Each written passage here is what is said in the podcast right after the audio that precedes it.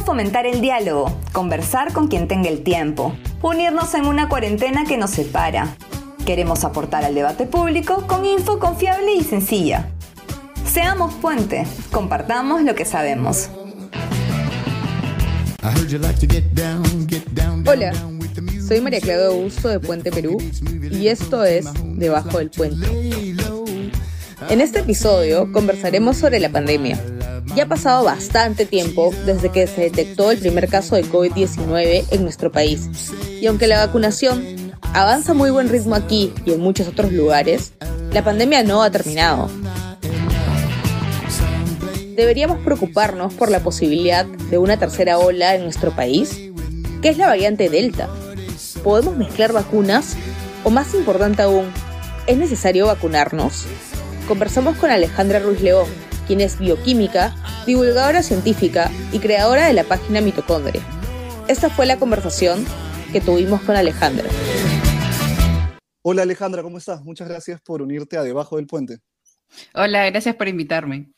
Bueno, el día de hoy estoy con María Claudia Augusto y queríamos empezar a conversar contigo sobre lo siguiente. A ver, en los últimos días han salido varias frases divertidas ¿no? en redes sociales sobre la vacuna Sinopharm. Una de las que más recuerdo yo es, tomaste agua de manguera en los 80 y no vas a vacunarte con Sinopharm, y otras por el estilo, ¿no?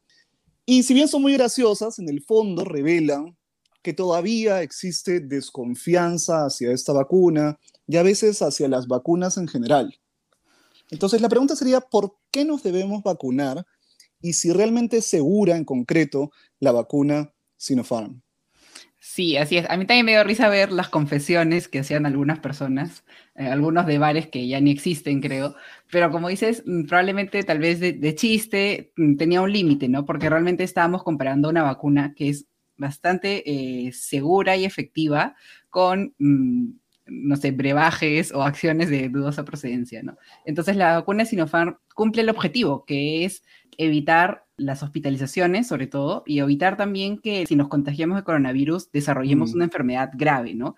Por ahora he visto que algunas personas dicen, ah, pero no evita el contagio ninguna vacuna evita el contagio, porque esa no es el objetivo de la vacuna. Eso fue como una yapa, ¿no? Que empezamos a ver que evidentemente al disminuir el contagio en la población general, se empieza a eh, reducir los contagios, pero no es el objetivo directo de una vacuna, ¿no? Sí, exacto. Entonces, dirías que ¿La gente sí debe ir a vacunarse con, con, Sinopharm?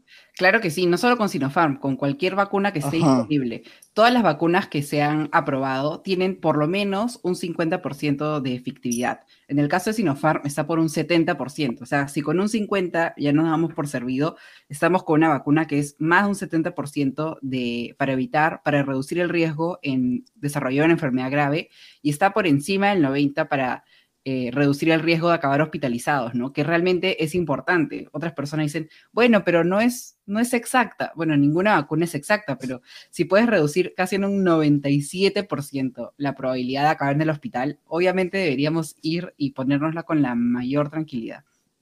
Eso me suena mucho a, bueno, esta frase que a mí también se me ha quedado de la mejor vacuna es la que llega primero a tu hombro, ¿no? Que es un poco lo que nos dices. Y, gracias también por contribuir a a informar sobre la vacuna Sinopharm que todavía despierta muchas dudas eh, en la población. Yo quería pasar a otro tema que, también está vinculado con, la pandemia, que tiene que ver con la variable Delta. Hay personas que ya están eh, haciendo un monitoreo fino y, lanzando advertencias para poder tomar acciones preventivas, pero antes de pasar a ese tema nos gustaría que nos explicaras más sobre ella. ¿Por qué preocupa tanto a los especialistas Sí, en general los virus mutan. Esto creo que es una idea que ya hemos ido eh, aterrizando todos, ¿no? Los virus mutan y cuando cambian, algunas veces estas mutaciones los hacen más fuertes, otras veces no ocurre nada y otras veces eh, los debilitan, ¿no? En este caso, la variante Delta eh, sí presenta una ventaja para el virus, entonces una desventaja mm. para nosotros. Entonces, la ventaja que presenta es que esta vacuna, perdón, esta variante se contagia mucho más rápido no necesariamente causa una enfermedad más grave, pero sí se contagia más rápido. Entonces, eso nos hace llamarnos la atención de que los protocolos que tenemos ahora tenemos que cumplirlos mucho al mandato, ¿no? Mucho más a la norma. ¿Por qué? Porque por la variante anterior o con las variantes anteriores, por ejemplo, si estábamos en una habitación con cinco personas, contagiado, ¿no? Con una variante anterior, contagiaba entre dos a cinco personas. En cambio, esta variante Delta puede contagiar entre una a ocho personas. O sea, si estamos en un mm. bus, si estamos en un restaurante, si estamos en el cine, ¿no? Puedes contagiarte mm, teniendo un contacto más corto y teniendo un tiempo menor de que estamos en contacto con otras personas, ¿no? Entonces sí, aquí es muy, muy importante no solo que nos vacunemos más rápido, sino también, obviamente, volver a unas mascarillas que sean adecuadas, este, abrir las ventanas, ventilar los ambientes, es súper importante. Entonces, esto es lo que preocupa de la variante Delta, que se contagia de forma mucho más rápida. Eso me parece súper, súper importante y quizás un buen momento también para recordar cuáles son los cuidados que tenemos que hacer, ¿no? Y no sé si nos puedes comentar un poquito más, Alejandra, sobre qué significa la presencia de la variante Delta eh, y en general el aumento de casos, ¿no? Para los vacunados y para los no vacunados. O sea, qué podemos y qué debemos hacer y qué no, eh, dependiendo de esa diferencia, ¿no? Exacto. Eh, en los países que ha llegado la variante Delta se ha extendido de forma rápida. En el Perú este no es el caso, no es la variante dominante. Hace dos semanas o la semana pasada, bueno, ya no se sabe porque sale tanta información que uno, uno pierde el, el hilo, pero creo que fue la semana pasada que el Instituto Nacional de Salud publicó cuál era el porcentaje de las variantes y la variante Delta era menos del 5% en Perú, ¿no? la variante predominante sigue siendo la variante lambda, que también es una variante de preocupación y todavía no tenemos tanta información. La semana pasada salió un paper en Japón, pero no tenemos mucha información. Entonces, eh, por ahora, obviamente en los países, en Estados Unidos, en Europa, la variante de preocupación es la variante delta. Y ahí la pregunta que Daniel justo hace va dirigida un poco a la situación que tenemos en Estados Unidos, ¿no? Que de alguna forma impacta o, o, llega a todos los países, ¿no? Que es que aquí se dijo, bueno, ya los vacunados sin mascarilla, pero ¿cómo diferencia? o sea, y fue el caos, ¿no? Y realmente muchas personas, muchos epidemiólogos pegaron el grito al cielo, muchos científicos sociales, o sea, aquí estamos todas las disciplinas eh, interesadas, ¿no? No se puede tomar una decisión solo de una disciplina. Y si bien había evidencia científica que decía, sí, que los vacunados no podían, eh, contagiaban menos o que era menos la probabilidad de contagiarse, eso era en el escenario anterior, con la variante alfa o con otras variantes. La variante delta es otro escenario. Entonces, en Perú y en cualquier país, así estés vacunado o no vacunado, sigue usando la mascarilla, sigue ventilando los ambientes, sigue haciendo rastreo de tus contactos, ¿no? O sea, obviamente en Perú ahorita estamos menos ya en los dos dígitos de fallecidos, lo cual nos va diciendo que va disminuyendo los contagios y las muertes, pero tampoco es cuestión de juntarnos con todas las personas que no hemos visto en estos dos años, ¿no? Eso es algo que, veo un poco en redes y digo, bueno, sí, ya podemos estar en un momento en el que nos podemos volver a encontrar con algunas personas, pero tampoco es el momento de hacer el reencuentro de promoción, ¿no? Este, o, opciones que dicen, bueno, esto es necesario, necesario, probablemente no. Entonces yo por lo menos digo, bueno, si puedes rastrear a todas las personas con las que te juntas, es lo mejor, ¿no? Porque si alguno de ellos da positivo, te puede avisar. Pero si estás en, un mm. matrimonio, ¿no? De 200 personas, otros ambientes que no puedes rastrear, es, sigue siendo un poco peligroso, ¿no? Algo que mencionabas es que la información está cambiando eh, de una forma tan rápida, bueno, no solo ahorita, ¿no? Sino en el transcurso de esta pandemia, que nos gustaría preguntarte sobre la tercera ola, ¿no? Se ha hablado de una tercera ola por el aumento de casos en otros países. Eh, viendo la situación de Perú y lo que nos acabas de contar, ¿consideras que esa es una posibilidad real en nuestro país? Y de ser el caso, ¿consideras que estamos preparados? Sí, o sea, primero creo que de alguna forma esto se va a dar probablemente en regiones, en lugares un poco más eh, cercados. Por ejemplo, hablamos de una tercera ola con Arequipa hace unos meses, ¿no? Entonces creo que esa idea de que se va a dar en diferentes puntos es, o se podría dar en diferentes puntos es más adecuada, ¿no?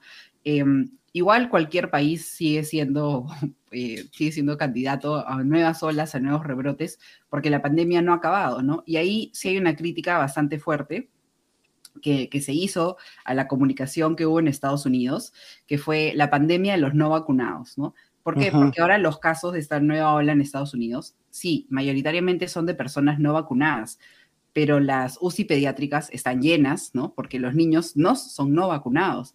Eh, personas que tienen el sistema inmune comprometido, así estén vacunados, pueden estar más propensos a recontagiarse. Entonces, ver una pandemia como no vacunados y vacunados es, es un engreimiento, ¿no? es un engreimiento que no beneficia absolutamente a nadie. ¿no? El mundo no se va a dividir entre vacunados y no vacunados. Y creo que como un país del sur global, escuchar esas, eh, esas declaraciones por parte de Estados Unidos también nos, nos dice cómo va a ser la pandemia, ¿no? En algún momento parecía que iba a dejar de ser un problema de Estados Unidos, de Europa, iba a ser un problema del resto del mundo, ¿no?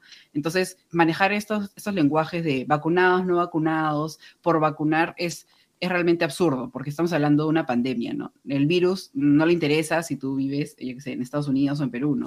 Entonces, Exacto esa, esa, idea fue, creo que fue muy violenta, eh, fue errónea definitivamente, porque hemos visto que en Estados Unidos no fue suficiente, fue prematura y, y fue innecesaria, porque realmente mm, la mayoría de personas ya se había acostumbrado a las mascarillas y lo que se ganó se ha perdido, ¿no? O sea, porque ahora volver a convencer a las personas que es lo necesario uh, así, está siendo muy difícil, ¿no? Lo estamos viendo en muchas partes en Estados Unidos. Eso también tiene que ver con algo que mencionabas en, las columnas de Jugo de Caigua, que tiene que ver con la confianza, ¿no? La confianza al gobierno. Tú decías que más allá de, la gestión, de la infraestructura eh, o la capacidad que puede tener el Estado en, temas de salud, es el gobierno el que también puede despertar confianza en la población de una adecuada gestión de la pandemia. Eh, viendo el escenario, la coyuntura actual, ¿crees que quizás Castillo puede o en todo caso debe tener la confianza que en algún momento despertó Martín Vizcarra el año pasado? Sí, justo escribí una columna de esto y no solo es mi opinión, o sea, ha habido otros estudios en los que se sabe cómo la confianza en las instituciones ayuda a eh, manejar de una forma más tranquila las pandemias, ¿no? Pero también, por ejemplo, ahí hay un gran rol de la corrupción. Eh, hubo un estudio comparativo de cómo respondieron los países a la pandemia y ahí también participaron eh, investigadores peruanos. Y en ese estudio decía que, por ejemplo, uno de los puntos es eh, cómo la corrupción afecta, ¿no? Si yo veo, por ejemplo, que Martín Vizcarra y la ministra de Salud se vacunan por lo bajo, afecta a la confianza de esa vacuna, ¿no? Y hasta el momento muchas personas dicen, no, yo no me pongo la vacuna de Vizcarra, ¿no? Y yo entiendo porque obviamente eh, la ciencia no funciona en un vacío, funciona con la política, funciona con la confianza, funciona con la comunicación, pero creo que ahí ya tenemos que todos como sociedad eh, hacerle frente a esa idea, ¿no? Yo un poco burlándome de la gente le digo, si acabas en el hospital, Vizcarra te va a sacar. No, entonces no, no limites tu salud en, en lo que hizo una persona, ¿no? Pero sí también entiendo eh, cómo esto afectó, ¿no? Y probablemente ahí una respuesta que tendría que ser serían las investigaciones de este caso, ¿no? En el caso de Castillo, bueno, yo no soy politólogo, pero, pero eh, supongo que y leyendo lo, no solo lo que escriben otros eh, politólogos, pero también lo que dice la gente en común, ¿no? Y lo que se siente es que empieza un mandato con un, un gran porcentaje en desconfianza, ¿no? Ya sea infundada o no infundada, y creo que eso tiene que ir ganándolo poco a poco, ¿no? No solo diciendo, pero por ejemplo haciendo, ¿no? Este, este fin de semana se vacunó. Esto es una espada de doble filo, ¿no? Algunas personas dicen, no se vacunaba porque, yo qué sé, por mentiras, ¿no? Y otra persona dice, ah, yo no me voy a poner la misma vacuna que Castillo. O sea, a mí me da igual lo que haga otra persona si estoy en una pandemia, ¿no? Pero sí entendemos cómo estas imágenes ayudan. Entonces, bueno, por lo menos ya se vacunó, es algo que nos ayuda a a ver de qué lado está, ¿no? A mí lo que me preocupaba si no se vacunaba era un posible caso de una tercera ola y que él no, por ejemplo, no haga las vacunas eh, obligatorias para el personal de salud, ¿no? Algo que estamos viendo aquí que pasa en Estados Unidos. Y otra, otra forma, obviamente, de instaurar confianza es que se sigan distribuyendo las vacunas de forma constante, ¿no? Que no empiece a haber actos de corrupción en las vacunas, aunque este fin de semana han desatado un vacunagate en la policía, que se han vacunado muchos eh, muchas personas que no les tocaba. Entonces, empezar a ver que, la vacunación sigue funcionando por grupos, que no hay personas que se están saltando la cola, eso va a ayudar a que haya confianza, por lo menos en la vacunación, que según el 70% de los peruanos es la prioridad ahorita, ¿no? Eso me parece crucial lo que mencionas porque a veces se ha hablado mucho de WILAC, se ha hablado mucho de, de miembros del equipo técnico de, la, de Keiko Fujimori que, que, expandían fake news, ¿no? noticias falsas, pero me parece también muy importante mencionar el escándalo de corrupción que hubo alrededor de, de, de las vacunas, el vacuna gate, ¿no? Así que creo que, que, que, es muy importante que también lo menciones para que tengamos como el panorama completo en esta discusión. Ahí para hacer una precisión, no solo son, ahí yo tengo una batalla personal, no solo son noticias falsas, noticias por, por confirmar, a veces son peores que las noticias falsas, o información que no nos compete también son peores que las noticias falsas, ¿no? Y ahí, por ejemplo, yo tengo un caso que, que yo lo he dicho varias veces, ¿no? Que, y creo que el colegio médico también se ha redirigido, que es que em, esta pedida de la tercera dosis, ¿no? el colegio médico estaba solicitando una tercera dosis y más allá si esta tercera dosis se necesita o no, ese debate también ha calado en la población, porque muchas personas han dicho, ah, no, los médicos dicen que esa vacuna no funciona, cuando los médicos nunca han dicho eso, ¿no?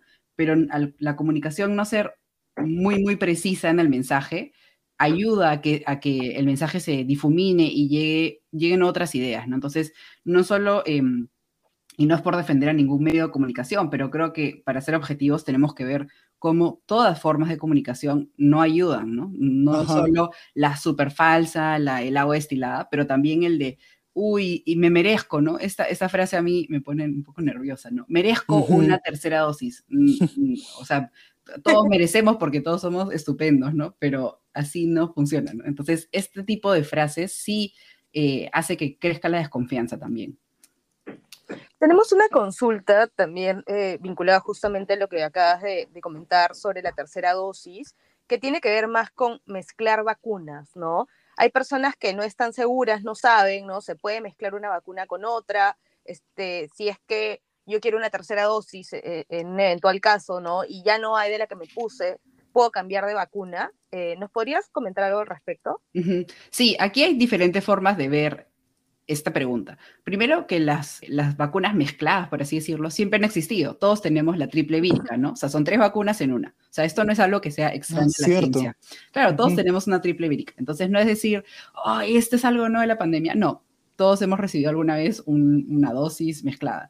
Em, pero también hay que entender que estas vacunas se han desarrollado en un año. Entonces, no se puede estudiar todas las combinaciones posibles. O sea, se ha estudiado para un escenario que el escenario lógico es tu país compra un, lote de dosis, te las pones, guardan para la segunda y así se ordena, ¿no?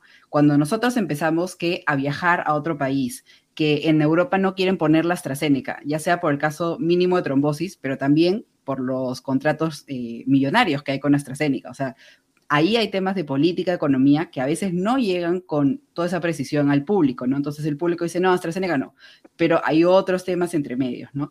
Eh, en Canadá también, que faltó unas dosis de Moderna, entonces les dijeron que Pfizer, o sea, ha habido otros escenarios que escapaban a lo que la investigación inicial produjo, ¿no? Es por esto que no siempre vamos a tener todas las respuestas del mundo, porque de alguna forma creo que las personas imaginan que uno ve en el microscopio y ve si funciona, así no funciona, ¿no? O sea, sino uno tiene que coger a un grupo de personas, ponerle las dos dosis, hacerle seguimiento, ver los anticuerpos, hacer e-, extracto de para ver si tiene memoria inmune, ¿no? O sea, no es solo como que, a ver, a ver, te veo la cara, no, sino que es una serie de experimentos que demoran, ¿no? Entonces, por esto es que no tenemos todas las respuestas. Y aquí también hay otra pregunta que yo se la hago con mucho cariño a mis amigos, es ¿qué papel tiene Perú en la producción del conocimiento? ¿Nosotros producimos vacunas? No. ¿Hemos hecho alguna investigación para esas vacunas? Tampoco o sea, si, nuestros científicos dicen, a ver, yo quiero estudiar si pasa qué pasa con una Pfizer y una Sinopharm, porque esa es la pregunta que hay en Perú, no, tienen dinero, ¿no? O sea, ¿por qué Estados Unidos haría una, una investigación mezclar Pfizer con Sinopharm? A Estados Unidos Sinopharm le da igual, ¿por qué? Porque no se da esta vacuna aquí, ¿no? Entonces, esto es algo que también yo a veces no entiendo qué imagen del Perú tienen las personas. Piensan que somos potencia mundial de ciencia, ¿no? Y no es por desmerecer los avances que tenemos en nuestro país, pero hay que entender que no somos una ficha clave en, esta, en este debate, ¿no? Entonces, eh, ¿por qué otras personas dicen, ¿por qué no nos llegan más vacunas de Pfizer? Porque estamos en la cola con el resto de países, ¿no? Que no invierten en investigación, que no tienen presupuesto para ciencia. O sea, esa es nuestra realidad. Y creo que ser más conscientes de esos nos ayuda a entender también hay vacíos de información, ¿no? ¿Por qué se producen estos vacíos de información? En lugar de decir, ah, es culpa de él, ¿no? Estaba ineficiente. Claro, es culpa ineficiente que, que, no traen más Pfizer. Sí, lo he escuchado muchísimo y me parece muy interesante que, que todo lo que has dicho nos muestra la importancia de ser interdisciplinarios, ¿no? Eh, sumar la economía, la ciencia política, este, las distintas carreras también científicas para poder entender lo que estamos viviendo, que creo que es algo sin precedentes. Sí, y ahí también creo, eh, Macla, creo que, que, es importante este tema, ¿no? Al final estamos hablando del rol que tiene la ciencia, la tecnología, la medicina en nuestro país, ¿no? Y Alejandra, eh, tú has tenido un rol clave realmente y te agradecemos mucho por eso en la divulgación científica durante toda esta etapa tan grave para el país que, lamentablemente continúa. Y entonces, para ir cerrando, creo que, iría por, por, lo que mencionabas, ¿no? ¿Cuál crees que debe ser el rol del Estado para, digamos, impulsar la ciencia, la tecnología, la medicina, dónde están los problemas, qué podemos hacer, ¿no? Hay, por ejemplo, la propuesta de hacer un nuevo ministerio. Eh, ¿Qué te parece todo esto, no? Y, justamente porque estamos en el marco de una reflexión alrededor de, del bicentenario también. Definitivamente tenemos que súper agradecer el rol que ha tenido todo el personal de salud. Ha sido excelente, o sea, con los pocos recursos que tenemos, con lo desprevenidos que estábamos para esta pandemia, el personal de salud ha sido excelente. O sea, sí, evidentemente eh, se ha visto desbordado y creo que eso es algo que no podemos olvidar y que tampoco podemos jugar a la lotería con esto, ¿no? Muchas personas dicen, bueno, si me enfermo, me van a sanar. Es injusto, eso es injusto, porque el personal de salud está agotado, ¿no? Llevan meses eh, en este trote que ha sido realmente maratónico para ellos. Entonces, no podemos empezar el bicentenario o, o empezar este relajo diciendo, bueno, si me enfermo, eh, me van a curar, ¿no? No, no te enfermes, no te enfermes para que no te tengan que curar, ¿no? Para que puedan centrarse y por lo menos que tengan un ritmo más eh, tranquilo, ¿no? Lo mismo con los científicos, o sea, sí hemos tenido importantes aportes, ¿no? Em, por ejemplo, con, el, con los científicos de la Cayetano que estaban mm, que son los que ven las variantes, que hacen el, eh, se me dio el nombre, la, evolución del virus, ¿no? Pero falta, falta presupuesto, o sea, ellos mismos han tenido que ir a pedir presupuesto muchas veces, han tocado la puerta de empresa privada, que parece que esto no es suficiente para ellos, ¿no? Entonces sí, obviamente hace falta una mayor coordinación, un, mayor apoyo. Concitec financió algunos proyectos de investigación, pero podríamos tener muchos más proyectos, porque personal hay, Em, hay científicos peruanos también en el extranjero que también colaboran muchísimo. En muchas ocasiones eh, hay una crítica hacia los científicos, hacia los académicos que estamos afuera de Perú, ¿no? Ah, ustedes están afuera de Perú. Muchos, en muchos casos podemos tener una presencia en Perú porque estamos afuera, porque nuestro sueldo, lo que sea, no depende de una institución en Perú, sino que depende de una institución afuera y eso hace que tengamos más manejo para hacer otros proyectos, ¿no? Entonces, yo no veo eso como una barrera, sino entiendo, entiendo por qué hay tantos peruanos afuera que están tan presentes en la conversación actual, ¿no? Porque de alguna forma tu básico está cubierto, entonces puedes hacer otras cosas, ¿no? Y eso yo creo que, que, muchos peruanos coinciden en esto, ¿no? Muchos peruanos en el extranjero. De cara al Bicentenario, evidentemente hemos conocido de la peor forma la necesidad de invertir en ciencia, la necesidad de invertir en salud, la necesidad de tener un sistema de salud que, que, esté en todo el Perú, ¿no? O sea, sí, al inicio tuvimos un gran error que, no, que fue no incluir a las postas, ¿no? En, nuestro, en nuestra estrategia. Se centralizó todo en algunos hospitales. Ahora hay una mm, mayor apreciación hacia esa primera línea de salud. El nuevo gobierno también ha hecho un poco hincapié en esto. Eh, creo que es importante, ¿no? Teniendo un país eh, tan diverso, tan extenso, es importante eh, fortalecer nuestra primera, nuestra primera línea de atención. Mm, y luego, obviamente, bueno, el tema del Ministerio de Ciencia es un tema complejo. No tengo ninguna em, opinión cerrada. Entiendo los puntos a favor y entiendo los puntos en contra. Tal vez por ser, em, por resumir algunos y dar luces de, de, cuáles son estas dos posiciones. Los que están a favor, em, obviamente, piensan que al tener un ministerio se pondría el tema más en debate, se tendría un poco más de autonomía, se tendría un poco más de presupuesto. Y los que están en contra eh, piensan que, bueno, ya tenemos el CONCITEC y el CONCITEC no lo hemos aprovechado en su totalidad, ¿no? El CONCITEC depende de la presidencia del Consejo de Ministros, entonces sí tiene cierta autoridad eh, o independencia por lo menos. Entonces tal vez podríamos intentar primero repotenciar el CONCITEC, que, que va, va avanzando, pero todavía tiene espacio para más sobre todo de presupuesto, ¿no? Eh, otra idea también es que si hacemos un ministerio de ciencia, todo lo que sea de ciencia se va a tirar ese ministerio y los demás ministerios se van a hacer, em, oídos sordos, ¿no? Cuando realmente dentro del Ministerio de Agricultura tiene que haber una cartera de investigación, dentro de Cultura tiene que haber investigación, dentro del de Defensa tiene que haber investigación. Entonces, en lugar de centrar toda la investigación en un ministerio, decir, ah, no, ese es tu problema, la idea de, no, debería ser en cada ministerio, en cada departamento, tener un área de investigación, ¿no? Entonces ahí la idea es, bueno, si eso es lo que coordinaría el ministerio, no lo sabemos, ¿no? Porque tampoco sabemos cómo desarrollaría este ministerio. Eh, muchas gracias por todo tu tiempo para poder con, nosotros. Creo que seguimos aprendiendo, ¿no? Creo que eh, lo que tenemos que rescatar en esta pandemia es que todos hemos aprendido juntos y que tiene que haber disposición de, de aprender, de cuestionar algunas cosas o alguna información que nos llega de forma fácil, pero sobre todo de pensar en cuáles son los retos que, que, tenemos, no solo para superar la pandemia, sino para lo que viene después, ¿no? Ahorita estamos en un proceso de vacunación muy interesante, hay mucho mérito en lo que se está haciendo y creo que tiene que valorarse, pero también, por ejemplo, estamos viendo que algunos departamentos, algunas regiones están teniendo más complicaciones que otras para poder avanzar con ese proceso de vacunación y se suma a los retos de los cuales ya hemos conversado este, durante esta conversación. Entonces, agradecerte muchísimo por tu tiempo y por el trabajo que haces. Aún estando afuera, creo que a lo que has dicho es importante que como profesionales jóvenes, que somos los tres, podamos seguir apoyando y contribuyendo al debate público. Entonces, no sé si Dani quieres agregar algo, pero yo me voy contenta el día de hoy de haber podido conversar con Ale. No, yo también. Un gusto y un lujo conversar con Alejandra y como siempre contigo, Macla. Así que muchísimas gracias y seguimos eh, para una próxima ocasión. Muchas gracias por tu tiempo, Alejandra.